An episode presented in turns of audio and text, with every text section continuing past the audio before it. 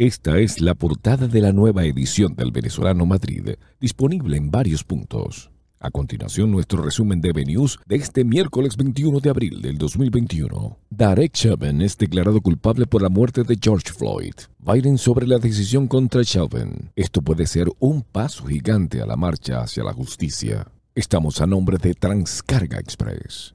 Defensa de Floyd definió condena como un punto de inflexión de la historia de los Estados Unidos. Obama pidió seguir con las reformas que eliminen el sesgo racial. Profesionales integrales, la solución para tu TPS.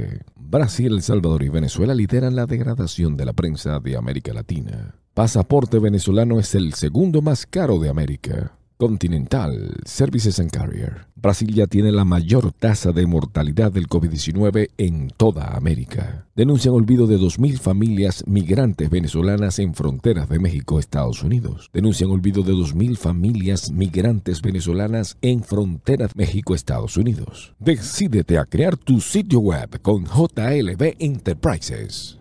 Tribunal prohíbe a la FIFA y a la UEFA tomar medidas contra polémica Superliga. Edgar Ramírez protagonizará Florida Man para Netflix. Centro Clínico La Sagrada Familia. Les narró Estivo Caranda.